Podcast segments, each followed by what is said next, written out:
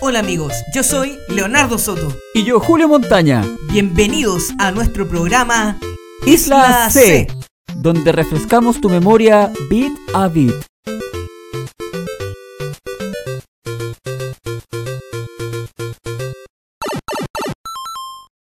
Oh, qué, qué rara sensación esa de la pausa tanto rato. No encuentro al Leo. Leo, Leo, Aquí, aquí, Leo, ¿dónde estás? Te veo lejos. acá al frente, sí, no puedo pasar. Eh, espérame, ¿te mando algo? Ahí va. Dale, por favor. Ya, ya, aquí lo tengo. Espera, déjame verlo.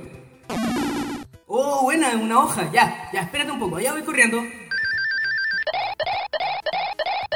Buena, Ya. Leo. ¿Cómo estáis? Ya, oh, aquí, aquí. ¿Cansado de Oh. volar? Sí, sí, sabes que no, no pude volar por mucho tiempo, sí, se acabó justo cuando alcancé a llegar, así que no, bueno, buena, sí, buena. sí, caché que, que se, te- se te fue el poder ahí. Ya, buenísimo. Oye, pero qué tremendo esto de verte volar de esta forma. Hace rato que, que no pasaba esto. O sea, te digo, te digo la verdad, no, nunca había volado, primera vez. ¿Estás seguro? O sea, primera vez que lo hago yo. Pero sí, lo aprendí de alguien y tú sabes de quién. Nuevamente nuestro querido viejo amigo Marito. Exacto, nuestro querido amigo Marito. Marito 3, ahora, tal cual como lo prometimos en el capítulo anterior, Marito 3 se hace presente en este, este va a ser su capítulo, porque Marito tiene tantas cosas para hablar que no podemos, no podíamos dejarlo unido al capítulo de los dos primeros Mario. Así que Leo, te invito para que conversemos de nuestras experiencias con Mario 3. Bueno, Leo, como conversábamos siempre desde el primer capítulo, las cajas para nosotros son súper importantes respecto a los videojuegos. En Así es. especial la de Mario 3. Tú que tienes más conocimiento de la parte gráfica y el arte de, de- de los videojuegos y, y de tantas cosas, cuéntame, Gracias, gracias. Cuéntame qué te parece o qué te parecía cuando éramos chicos la caja de Super Mario 3. Esa caja, esa caja para mí lo es todo, Julio. Lo es todo. bueno, no sé si tan, tan así, pero la verdad es que en ese momento cuando yo era niño era un producto hipnotizante. Yo, bueno, como tú has mencionado varias veces, es cierto que siempre me ha gustado mucho la, la parte gráfica. Parte gráfica, hablemos impresa, digital, eh, manual. Y para mí Mario era algo fascinante. La caja de Mario 3, y no estoy exagerando, te lo juro, yo ese arte de la caja lo, lo podía mirar. Yo me sentaba a mirarlo, lo contemplaba. El amarillo. Eh, El, amarillo. y ese, esa pequeña degradación que tenía hacia un naranjo más profundo, casi mostaza. Eh, y la gráfica, lo que más me impresionaba de todo era la gráfica de Mario. Porque tenía una manera. Yo, yo trataba luego de emular. Emular eh, la manera del- de cómo coloreaban a Mario. Que era muy característica desde el Mario 3 en adelante. Y solo por eso voy a mencionar, para que ustedes tengan idea de lo que yo estoy hablando. Yo sé que no es de NES, pero Super Mario Kart mantenía el mismo estilo gráfico de la caja. Super Mario World, el mismo estilo gráfico. Es algo importante de mencionar porque ese estilo gráfico para nosotros aquí partió con Super Mario 3. Y la verdad es que para mí es un arte perfecto. Te muestra a Mario con las letras azules que dicen Super Mario Bros. 3 volando y eso era lo que más nos fascinaba en el gameplay. Exacto. Mario volando. Para mí, eso es mi, mi experiencia de observar la caja, mi apreciación de la caja. La verdad es que Decía todo. lo decía todo. Con un- no necesitaba más. Con un solo personaje en la caja. Así era, era increíble. O sea, yo, a mí me pasaba lo mismo. Ya hemos contado también acerca de cuando lo, dónde lo veíamos. Hemos mencionado anteriormente cuando íbamos a los videoclubs eh, a arrendar y ahí nos fascinaba ver las cajas de los juegos y la, la de Mario 3 destacaba por el color amarillo. Lo que pasaba ahí también con, con acercarte a ver la caja y bueno, ver también estas capturas de pantalla que por ahí estuve viendo antes de que empezáramos a grabar cuando aparecen las capturas de pantalla aparecían niveles que en el juego no estaban eso es una curiosidad ahí que está que está metida y que eh, era algo fascinante porque yo recuerdo que muchas veces tuve la intención de buscar un nivel, pero que no, no existía. De hecho, Sí, existe el rumor por ahí de que están metidas en el juego, pero que no hay forma de llegar a él. súper interesante la verdad, súper interesante el tema. Eh, a mí me gustaría saber esta vez cuál fue, Julio, tu experiencia como niño con Mario 3, porque yo sé, yo sé que para ti fue algo que te cambió. Bueno, la primera vez que jugué Mario 3 también lo jugué en casa de amigos, porque en ese tiempo yo no tenía Nintendo. Igual fue una vez que arrendaron un Nintendo con Mario 3. De hecho, el Nintendo que arrendaron, la caja del Action Set venía con el Mario 3. Y bueno, e- eso igual era fascinante porque no sé si recuerdas que la caja de ese Action Set traía la caja impresa, el arte impreso de la caja sobre el- este cielo azul que tenía la eh, al lado del- de la consola. Sí, lo recuerdo. Bueno, cuando vi el juego, cuando ya lo, porque lo estaban jugando cuando llegué a la casa de mis amigos, eh, a todo esto lo estaban jugando en un televisor de 14 pulgadas, el típico televisor negro de los 90, eh, vi el juego y vi que Mario estaba volando. Y eso a mí me voló la cabeza.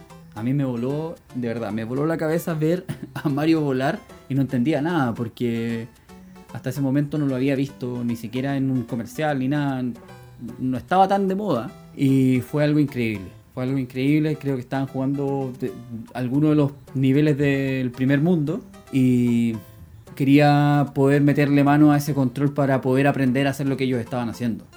¿Cómo vuelo acá? ¿Qué es lo que hay que hacer para volar? Fue increíble. No, no, no encuentro otra palabra para poder descifrar el enigma de Mario 3 visto por primera vez en los ojos de un niño de 10 años. Increíble escuchar tu, tu experiencia, Julio. La verdad es que yo, yo me pongo en lugar de niño de 10 años cuando me contaste eso. ¿Sabes qué? Yo quiero agregar algo. Y no es que a lo mejor yo sea un fanboy o idolatre tanto a Mario. La verdad es que estamos tocando este tema porque creemos que desde el punto de vista histórico es súper importante. Pero, ¿qué otro juego tú podías hacer todo lo que podía hacer Mario? ¿En qué otro juego tú podías volar? Y eso yo creo que era lo más impactante. La verdad es que a mí también. Yo creo que a todos los niños que tuvimos la oportunidad de jugar en ese tiempo eh, Super Mario Bros. 3, tener la habilidad de volar, yo creo que a todos, a todos, sin eh, ninguna duda, nos voló la mente. Tenías Mario 1, podías saltar. Tenías Mario 2, podías saltar con Luigi y la princesa tal vez un poco levitar. Pero tener la capacidad de volar con un ítem cuando tú quisieras. Además de una manera, desde el punto de vista de gameplay, muy balanceada. Así que yo la verdad es que tuve una experiencia similar con lo que es el gameplay de Mario 3. Sí, además que cuando te vas acercando más al conocer lo que está pasando ahí en el juego, vas encontrando las primeras cosas, las primeras eh, virtudes del Mario 3. Como cuando entras al mapa, que a diferencia ya de los otros Mario, acá tienes un mapa. Cuando estás dentro de los niveles, vas encontrando estas cosas como... ¿Te acordáis de los bloques blancos? Sí, por supuesto que lo recuerdo.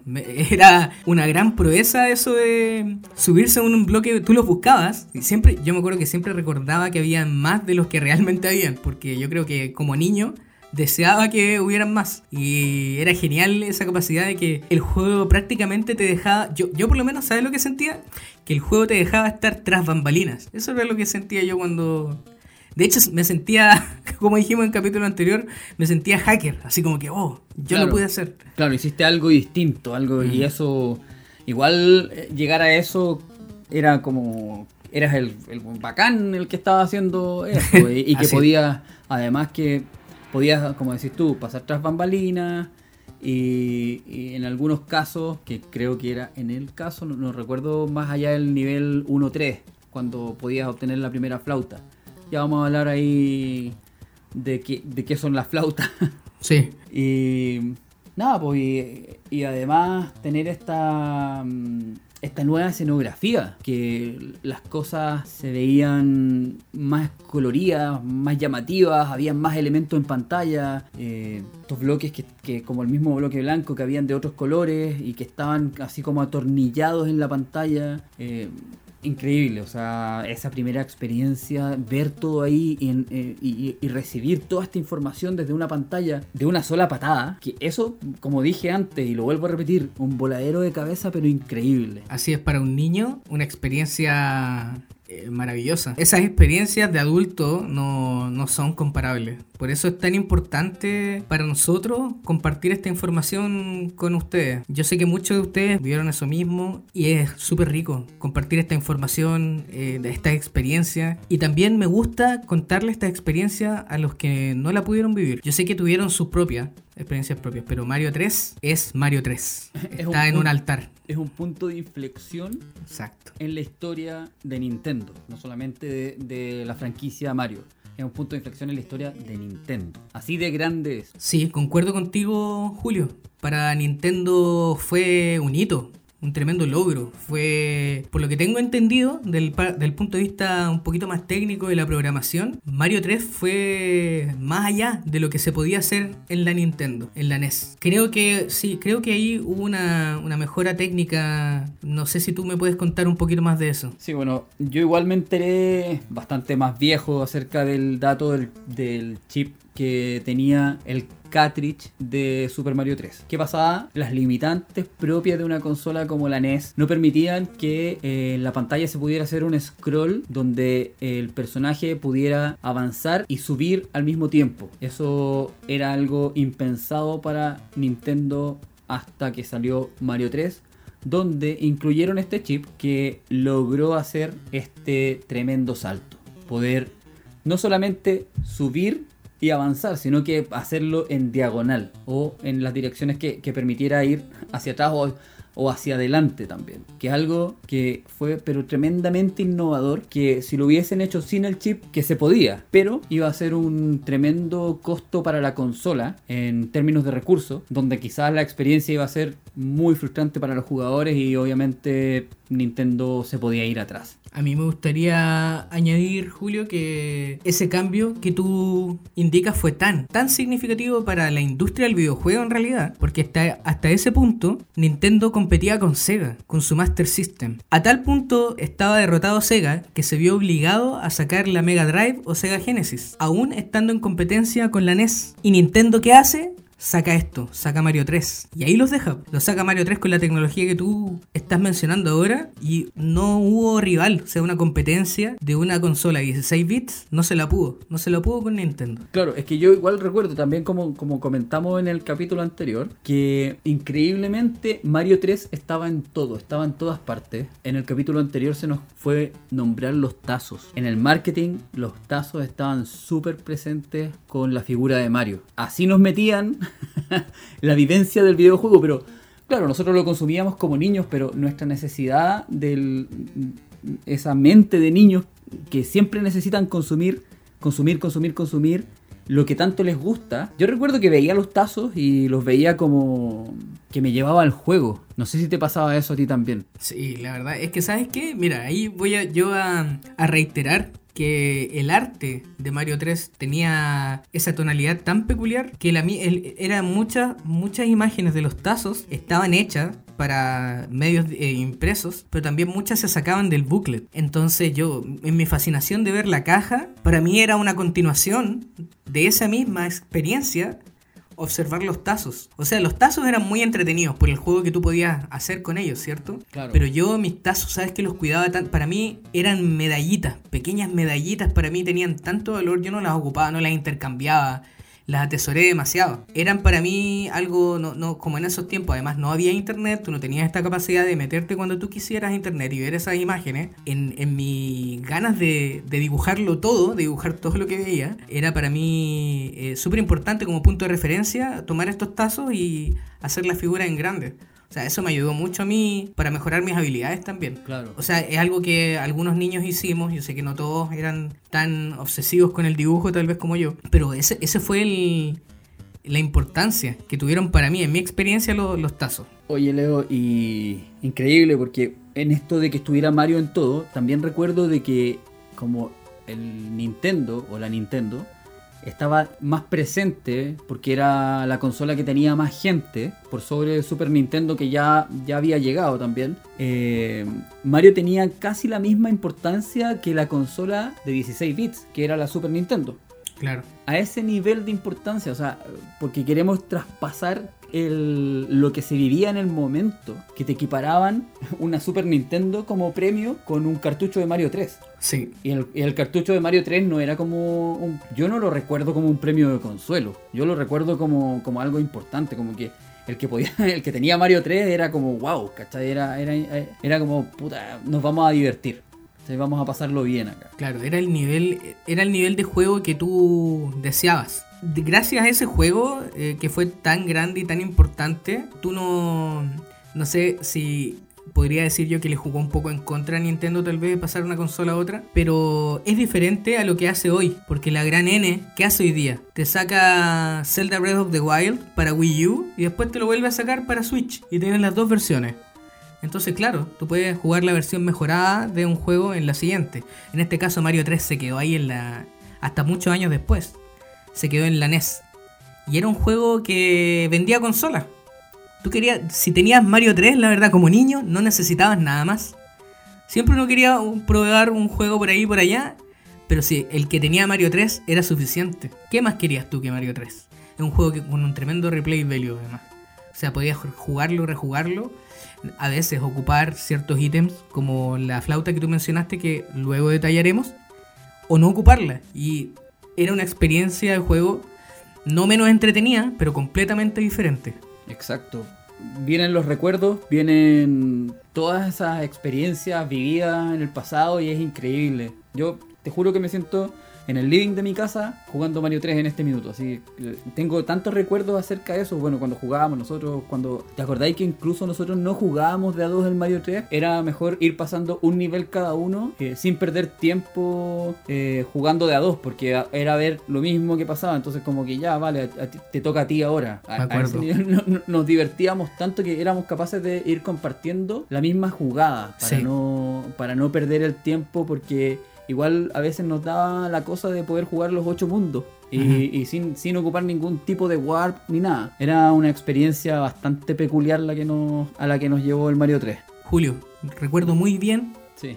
que nosotros nos inventamos porque no, no esa, esa opción en el juego no estaba y yo creo que muchos llegaron a las mismas conclusiones que nosotros pero nosotros nos inventamos este sistema de eh, pasa el control si pasas el nivel o si pierdes una vida. ¿Te acuerdas, Julio? Sí, claro. Sí, era, era algo que igual he escuchado a varios amigos después así como, oh, ¿tú también lo hacías? Exacto. ¿Cachai? Sí. Que era parte de, de ser niño en los 90 también. Porque era como. Era casi como cuando traías el juego de la calle a la casa. O sea, Sí. Lo que hacías cuando jugabas a la pelota, último gol gana.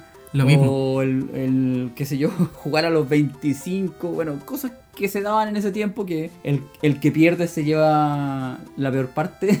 Claro. Era increíble lo que hacíamos en ese tiempo para poder disfrutarlo aún más. claro, siendo un juego que tú, teniendo la habilidad, te puedes pasar en un día. De hecho, el juego está hecho para eso, porque no es un juego que tenga passwords ni puntos de, de grabar estados, como muchos juegos tienen hoy día. O sea, en una pasada, si te lo querías terminar, era en una pasada, cosa que podías hacer en un día. Y a pesar de que a lo mejor todos los días podías terminártelo, tú querías volver a jugar y volver a jugar. Bueno, y de las experiencias ya pasemos a hablar ya de qué era lo que nos gustaba, además de vivirlo, esas pequeñas cosas que hacían la diferencia en el Mario 3. Por ejemplo, Leo, ¿te acordáis que lo que más nos llamó la atención, lo que más nos marcó era que podíais obtener ítems y mantenerlos guardados para poder usarlos después? Un concepto pero sumamente revolucionario para lo que habíamos visto hasta ese momento, al menos en la categoría de juegos de plataforma. Así es.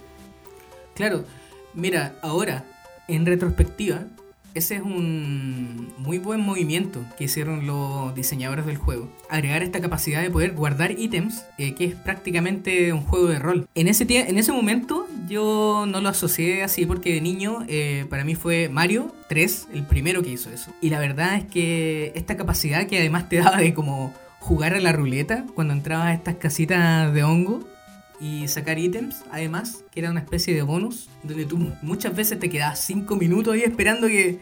Y era muy frustrante, me, gusta resaltar esa parte de- del videojuego porque era muy entretenido y muy frustrante a la vez, porque por lo menos en mi caso, yo ponía el dedo en la pantalla, por ejemplo, para juntar estrellas, y veía qué ítem venía antes de la estrella, ponía el dedo en la pantalla, y cuando ese ítem pasaba yo apretaba el botón y paraba la estrella.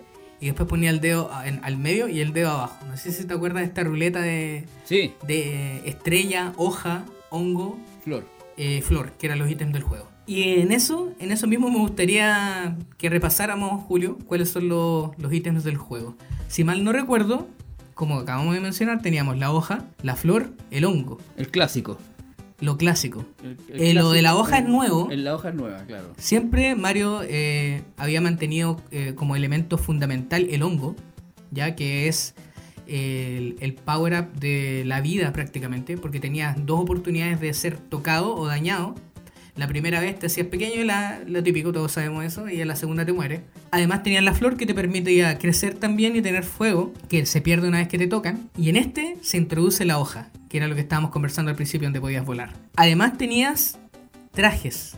¿Recuerdas los trajes, Julio? Sí, los trajes, pero es que eso fue algo que nos marcó tremendamente de poder ver vestido a Mario de otra forma. aparte de volar, tenías los trajes. Y tenías tres tipos de traje. Tenías el traje de mapache, el traje de rana, y en uno de los últimos mundos tenías acceso al traje de Hammer Bros. Qué tremendo ese, ¿eh? Ese traje, yo creo que todos queríamos llegar ahí, pero ¿sabes qué? Lo- Una de las cosas más entretenidas del juego, en mi experiencia, era más que volar, eran los trajes. A mí, en lo personal, me encantaba el traje de rana. El traje de rana era mi favorito. Y además, podía saltar más alto con el traje de rana, pero la gráfica, ver, ver tanta variedad. Ahora que lo pensamos de adulto, uno dice tanta variedad en un juego tan pequeño en un cartucho tan pequeño con tan poca información. Además tenías eh, variantes como la, el ala que te permitía volar, que también la podías sacar de estos cofres. Había una- unas secciones donde tú tenías tres cofres para elegir, ¿recuerdas? Exacto. Y ahí podías obtener el ala, el P-Wing, como decíamos cuando éramos niños. Así le llamamos. Sabemos que se pronuncia P-Wing, obviamente, pero eh, para nosotros era el ala P o el P-Wing. El ala P. El ala Sí, P. y además, una cosita última que me gustaría mencionar para después contar nuestra experiencia alrededor de estos power-ups. Este era mi favorito absoluto, la bota. ¿Recuerdas la bota, Julio? La bota. Qué experiencia esa de tomar la bota y usarla ahí en eso, en esa, en esos gaps que habían con estas plantitas negras que eran como unas plantas Exacto. carnívoras. Sí, tal cual, lo recuerdas tal cual como era. La botita que tenías que calcular, además tenías que ser muy bueno, muy hábil para calcular las distancias, porque te podías pasar de largo o podías faltar al, al salto. Exacto. Además que tenías que esperar el rebote, el momentum, como dicen ahora. Y eso, yo eh, investigando del juego, no recordaba este dato que te voy a dar ahora. Que la botita solamente estaba en el mundo 5.3, nada más. No aparecía en ningún otro nivel del juego. O sea, en el mundo 5, en el nivel 3, era el único nivel donde podías obtenerla. Yo me acuerdo que cuando niño siempre la buscaba en otros niveles. Era como, después de eso era como, oh, ¿en qué nivel va a salir? Y no, recordaba que la botita era solamente de un nivel. No recordaba eso del mundo 5.3. Sabía que era algo en el mundo 5. Como que tengo un recuerdo así de que esto aparecía en varias partes del mundo 5. Pero no, no recordaba que fuera solamente en el 5.3. Y ahora que estamos hablando de estos datos que no sabíamos, como el de la botita solo en el 5.3 o que supimos pero no recordábamos, ¿tú tienes algo así como en el capítulo anterior? ¿Algo que, algo que nuevo que no, no sepamos? Tal cual como se propuso en el capítulo anterior, Leo. Tal cual. Ahora existe una nueva sección dentro de nuestro programa. Esa información viene ahora. Información súper necesaria. Bueno, y como ya escuchamos, esta es la información súper necesaria. Nueva sección de nuestro programa, donde le vamos a contar en este capítulo para Mario 3. La información súper necesaria tiene que ver con los hijos de Bowser. ¿Qué tiene de especial? Disculpa que te pregunte, pero ¿qué tiene, qué tienen de especial los hijos de Bowser? Son, Bueno, son personajes normales. la información que te traigo, Leo, tiene que ver con la llegada de la versión occidental del juego cuando llegó a Estados Unidos. Cuando el señor Brooks, inspirándose en diferentes artistas y músicos, asoció sus distintivos aspectos. Le dio a cada esbirro el que pasaría a ser su nombre oficial. ¿Cómo queda esto? Te preguntarás tú, Leo, ¿no? Sí, es que ahora que tú estás diciendo eso, eh, claro, todos tienen una, un diseño muy peculiar y muy diferente. ¿Y a qué se debe? Bueno, te cuento, Leo. Larry se inspiró en Larry Mullen Jr., el baterista del grupo U2. Morton es un guiño al presentador Morton Downey Jr., que en la vida real este personaje era un presentador de televisión, como se dice en Gringolandia, de TV basura. Wendy O. Koopa tomó prestado el nombre de Wendy O. Williams, la vocalista de Plasmatics. Iggy fue un homenaje a Iggy Pop de la banda de Stooge. Lemmy, está acá de cajón Leo, ¿no? A ver, déjame adivinar, déjame adivinar. Ya que has mencionado varios artistas, Lemmy de Motorhead. Exactamente, Leo, por Lemmy. Ludwig, con sus pelos alocados, fue asociado al legendario compositor alemán Ludwig van Beethoven. Oh, no, ese estaba bien, bien. Mira, ahora que me lo dicen me doy cuenta, estaba bien clarito. ¿Y el último? Y finalmente, Roy se inspiró en el cantante Royce Orbison.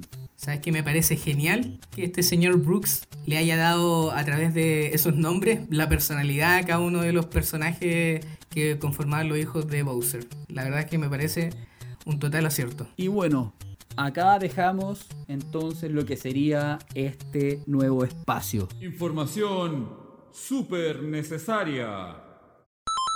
Oye, qué, qué sección más interesante, la verdad. Me, me, gustó mucho. Oye, ya que estábamos hablando de los ítems del juego, también recuerdo con mucho cariño que los mundos eran. Cada mundo tenía su, su particularidad. Recuerdo hielo, desierto y ese tipo de cosas. ¿Tú tienes algún recuerdo mejor?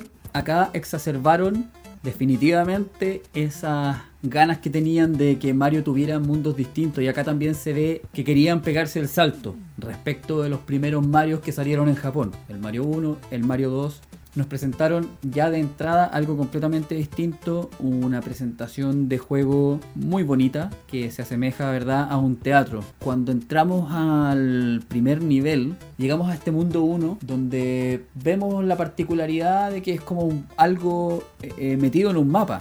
Recuerda que acá lo que se mencionó al principio es que estábamos metidos en un mapa y eso ya es algo completamente distinto. Así es. Y si lo jugabas de dos, tenía la particularidad también de que quien terminaba el nivel quedaba su, su letra puesta en, el, en, el, en la cajita del, del, nivel.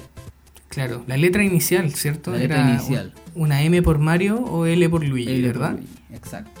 Y lo divertido que tenía el primer nivel es que te iba presentando lo que iba a pasar en el resto del juego. Acá empezamos a ver las particularidades, algo que tú mencionaste en el punto anterior que empezamos a encontrarnos estos bonus dentro del mundo, algo que hasta ese momento no lo habíamos visto en un Mario. Sí, recuerdo los bonus y también recuerdo los peligros. Este personaje que se movía, cuando tú te movías y por lo general uno trataba de evitar. O sea, no, no habían, me acuerdo los bonus que eran algo bueno, pero también que tú, que por favor no te tocara esa escena donde tenías que enfrentarte a este mini jefe que movía los brazos, ¿recuerdas? Exacto. Era cuando esto nos introducen los castillos intermedios. Sí, estos castillos intermedios, los recuerdo. Era, bueno, tenías que pasarlos para obtener llaves y, y abrir ciertos eh, pasajes. Me, me, acuerdo que en el primer mundo había un castillo, oh, no, un nivel, nivel 3 me parece que tú lo podías saltar, pero justamente había algo muy interesante en ese nivel. nivel no... 3, bloque blanco, Exacto. 3 segundos, irte al final, pasar tras bambalinas del final del nivel para encontrarte con el primer gran bonus del juego, encontrarte con la primera flauta de Super Mario Bros. 3. Eso era el equivalente a lo que conversamos en el capítulo anterior de ir a los Warp Zone. O sea, íbamos a tomar una flauta y después al salir al menú podíamos tomar la decisión de quiero seguir en este mundo o me puedo saltar a un siguiente. Pero eso no es todo, Leo, porque recuerdas que dentro de los bonus también aparecían bonus secretos. Estaba, sí. ¿te acordás de este honguito blanco y negro? O también estaba el barquito que aparecía según cómo terminaras cierto nivel del mundo. En ambos casos, estos aparecían cuando, no recuerdo exactamente el orden, pero sí recuerdo que en el nivel 4, una vez que terminaras con todas las monedas que podías tomar del nivel, te iba a aparecer este premio que era, e- era el hongo blanco. Y el barco aparecía al terminar el nivel 7, creo que era de este mundo, también bajo la misma premisa. Todas las monedas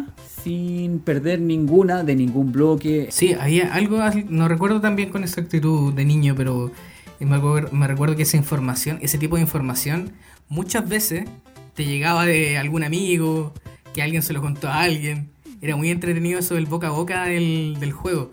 Oye, después, claro, este mundo 1 que tú me contabas, recuerdo que tenía esa temática de irte presentando. Era, era una especie de tutorial de qué es lo que iba a pasar después del, del juego más adelante. O sea, te daba para experimentar y te daba para aprender. Aprender a volar, eh, aprender lo de las llaves, aprender de los caminos secretos. Eh, me parece a mí que era de... de- yo creo que lo- los programadores presentaron muy bien un tutorial tan entretenido. En ese momento uno no se daba cuenta que estaba frente a ellos. Solamente te dedicabas a jugar. Pero estabas aprendiendo las mecánicas del juego en el mundo 1. Después, en el mundo 2, ¿recuerdas que había una temática de desierto, de Egipto, más basada en peligros de fuego, peligro de un sol que te perseguía? También habían estos gusanitos de, de fuego que también saltaban. Lo cual a mí, la primera vez que pasé por el mundo 2, me, me pareció algo tan, tan diferente. Era prácticamente como otro juego. O sea, podrían haber hecho Mario, Super Mario 4, Super Mario 5, Super Mario 6 con cada uno de los mundos porque cada uno era tan creativo para presentarte estas temáticas visualmente tan atractivas. El mundo 3, ¿recuerdas que, que venía después? El mundo 3 es el mundo acuático. Y lo divertido de este mundo es que, bueno, ah, ya. uno no, no entendía tanto tampoco en esa época más que tengo que jugar y solo tengo que jugar, que está basado en, en Japón. Estuve ahí leyendo, investigando y eso me llamó mucho la atención, que está basado en Japón y que tiene esto tan peculiar de que el castillo final de este mundo, donde nos presentan también el traje de Mario Rana, y el castillo final está puesto ¿Ya? en unos bloques de tierra que simulan ser la isla de Japón. Y el castillo Ah. donde está ubicado en la zona ¿Sí? es donde está justamente mm, los HQ de Nintendo en Japón.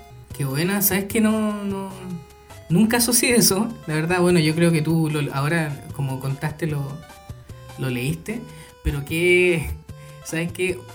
Lo que a mí me acabas de entregar es que la verdad uno nunca termina de, de sorprenderse con lo que hicieron esta, este grupo de programadores, diseñadores, creativos que está detrás del juego, que es lo que estamos mencionando ahora, la diversidad de cada mundo. Eh, el mundo 3 giraba, me acuerdo, bastante en torno al traje de la rana. Sí. Podías pasarlo sin, y era parte entretenida también porque de repente tú, tú querías jugarlo y pasar sin la rana, o pasarlo con la rana. Entonces, como era, era posible pasarlo de ambas formas, te abría una- un abanico de, de diversión y de gameplay. Pero recuerdo que, eh, si me permites hablar del mundo 4, yo sé que también es tu favorito, Sí, lo es. eh, y de muchos, si no de todos, porque yo creo que el mundo gigante. Todos queríamos llegar al mundo gigante, ver ese... eh, ese, ese sentido de que tú, yo, yo por lo menos cuando llegaba a ese mundo, lo que más me llamaba la atención era la gráfica. Porque a ti te gustaba ver cosas gigantes y amenazadoras o cosas pequeñas y tiernas. Y la verdad es que en ese mundo yo me sentía pequeño. Mario, yo sentía que Mario era el pequeño en el mundo gigante porque las tuberías también eran gigantes y la verdad es que fue para mí un impacto de creatividad, que eso fue lo que yo vi, decir, o sea, ahora lo veo desde ese punto de vista, pero cuando era niño seguro que me impactó por lo diferente, o sea, porque, wow, un mundo gigante, qué cool, qué entretenido, Es vamos que- a él. Es que ese mundo es completamente distinto. O sea, ahí se rompió algo, se, romp- se abrió una caja. Es algo que cuando yo lo jugaba me pasaba lo mismo que a ti. Sentía que yo era el pequeño. Sentía que estábamos metidos en un mundo completamente distinto. Meterte a, la- a los tubos y que el mundo cambiara de vuelta a como debería ser normalmente también es un tremendo golpe. O sea, desde el punto de vista creativo fue algo tremendo y eso a un cabro chico le vuela la cabeza. Después tienen más creatividad aún con el mundo 5. Es que a esa altura del mundo 4 uno dice ya, ¿con qué van a salir después? Claro, con que no se pueden superar. Ya Claro. como- ¿Qué más entretenido? Sí, aparte de la diversidad, es la entretención. O sea, para mí, si, va, si bien te van subiendo la dificultad también del juego, de manera, por decirlo así, paso a paso, porque el juego tiene su- sus puntos altos de dificultad, el juego te va preparando, te va entrenando, tú te vas entrenando con el juego. Después del mundo 5 viene esta maravilla que tú dices que qué van a hacer ahora y te aparecen con nubes. Y me parece que ahí el mundo crece, me parece, si mal no recuerdo. Ahí el mundo igual te deja un poco perplejo lo que pasa, porque sabes que está la mitad ahí, pero no sabes dónde está la otra mitad. Y eso es igual bastante, fue bastante llamativo de poder meterte hasta la torre que aparecía, ¿te acordáis? Esta torre así como, Sí, como espiral. ajá, sí. Llegabas a la espiral y luego ¿qué pasaba? No terminaba el nivel. Era un castillo. Y aparte que yo lo veía como un castillo distinto. O sea, acá puede Sí, que el era, juego era distinto, claro. Recuerdo que la primera vez que llegué ahí creí que el juego iba a terminar ahí, de hecho. Yo también, que ese era el final del mundo. Que era como un, un castillo distinto y que también lo asociaba así como el juego es tan cool que lo que puede pasar acá es que se quedaron cortos de memoria y en vez de 8 niveles vamos a tener 5. Bueno, no fue tal. Terminabas esto y te ibas a las nubes. Y ahí la rompieron. Ahí, o sea, independiente de que el mundo 4 sea mi mundo favorito, y el tuyo también. ¿Qué pasó ahí? Otra innovación más. Nos separaron el mapa en partes. O sea, innovación dentro de la innovación. Sí, y además con ese factor de sorpresa. O sea, de. Estaba hecho, obviamente, eh, planificado desde el inicio que ese mundo. Bueno, que cada mundo sea sorprendente, porque cada vez que tú llegabas por primera vez a uno de estos mundos y veías algo completamente diferente, no era que el mundo 2 fuera desierto y el mundo 3 fuera desierto de lava y el mundo 4 de nieve y la misma gráfica, no. Era la mecánica, todo completamente diferente. Como en el mundo de las nubes, tú subías y tenías estos niveles de scroll, ¿cierto? Que te obligaban a avanzar, con caídas y con niveles ascendentes también, a lo Mario 2.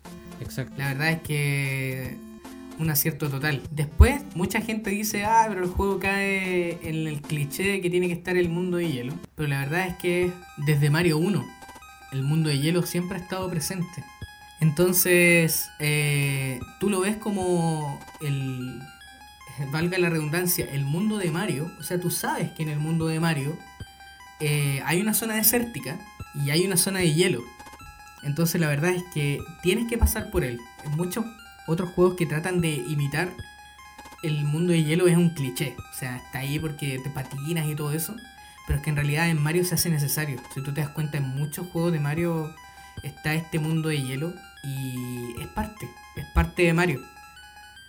¿Qué más pues, se puede decir del, del mundo de hielo? En realidad, sí, sí, es sencillo desde el punto de vista que la dificultad está en caminar sobre hielo y los saltos y todo eso. Claro, bueno, si tenías Pero- el, el- el Mario Rana, te iba mejor.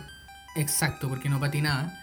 Pero es lo que tú acabas de mencionar. O sea, tener un un ítem que te diferencia de el gameplay de otro juego, o sea, ya lo hace genial.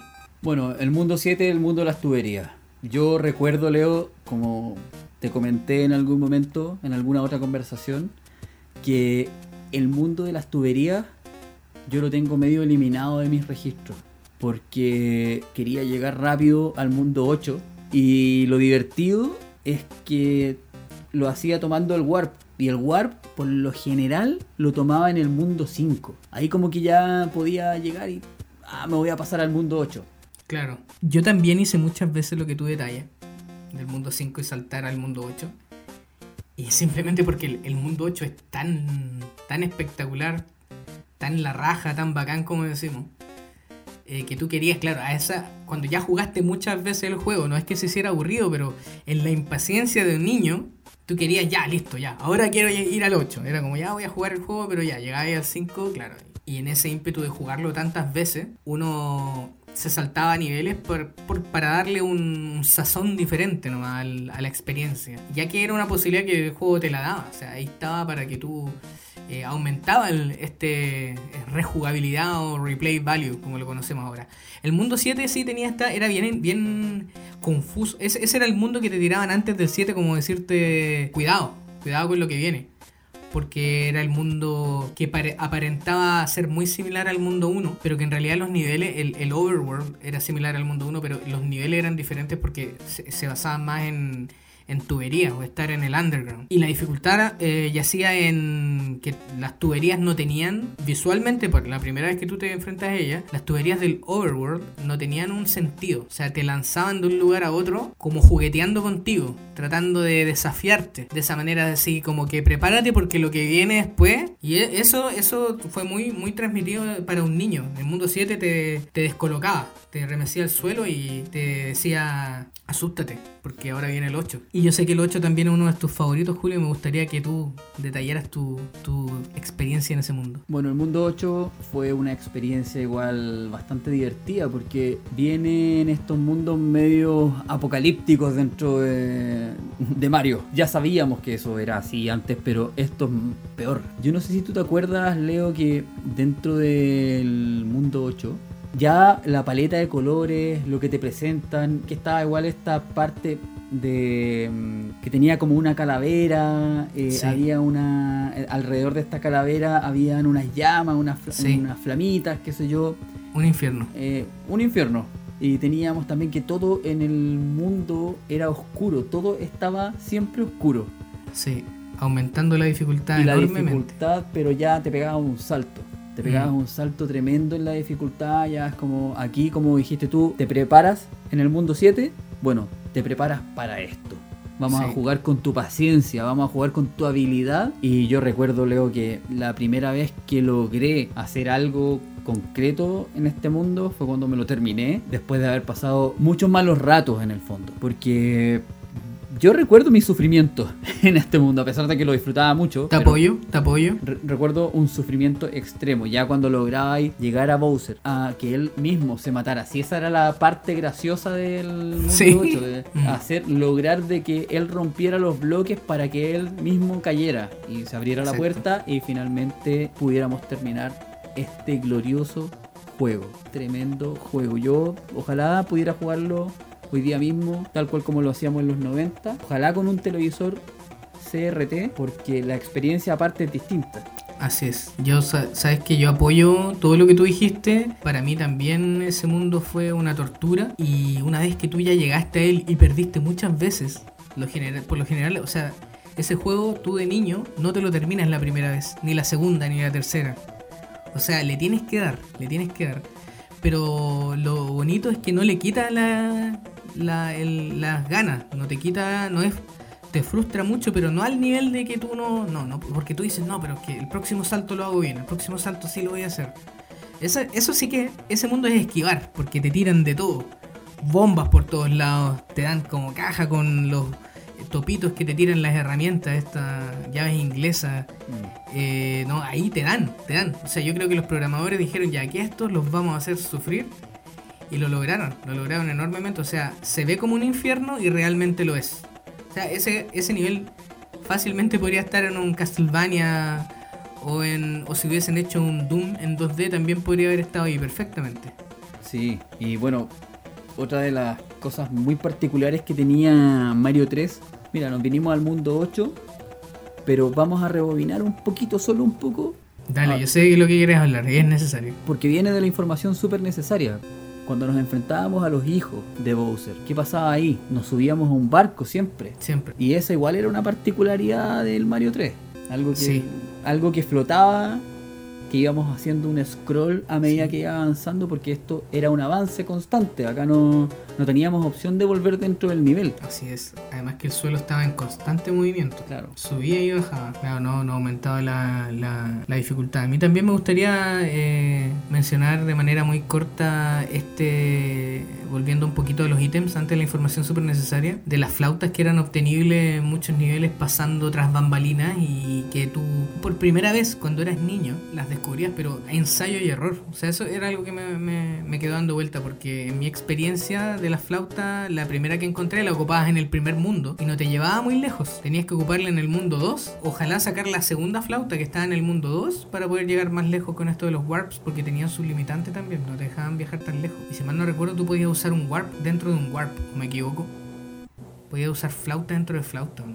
Podías usar flauta dentro de flauta. Pero cuando usabas una flauta, Con la primera te podías transportar al Warp Zone y dentro del Warp Zone, no sé si estoy equivocado Julio, tú podías ocupar la flauta de nuevo, ¿no? Claro, acá para hacerla más lineal, ¿qué pasaba? En el primer nivel, cuando, eh, perdón, en el primer mundo, cuando obtenías la primera flauta, lo conveniente era irte al segundo nivel, pero no, con, no usando el Warp Zone, sino que pasando el mundo completo, el primer mundo completo.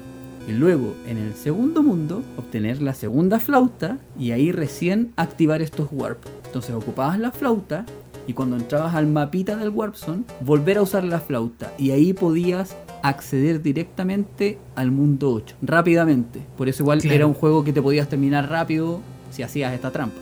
Así es. Claro, yo, yo creo que esa trampilla la pusieron ahí para darle sazón, para darle replay value y todo eso que ya habíamos comentado.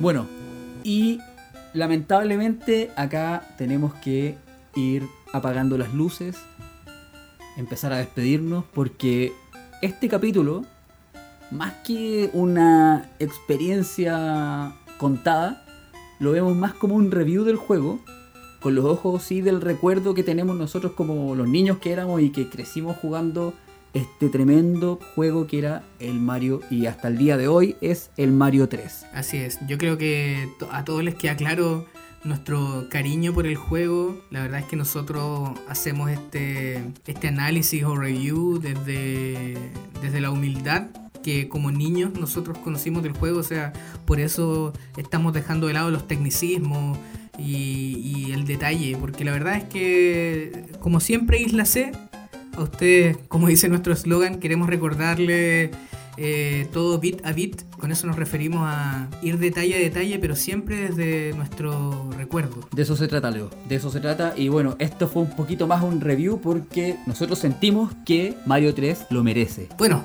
con eso ya nos vamos despidiendo, ¿verdad, Julio? Así es, Leo. Nos empezamos a despedir. Un gusto haber conversado contigo, Leo, cuando empezamos a armar Siempre este capítulo. No pensábamos que íbamos a estar tanto rato hablando acerca de nuestro querido Mario 3. Así es, así es. El tiempo, la verdad es que ha pasado volando como en todo nuestro, en todas estas conversaciones que tenemos tan agradables. La verdad es que una vez más, Julio, yo te agradezco también estar aquí presente.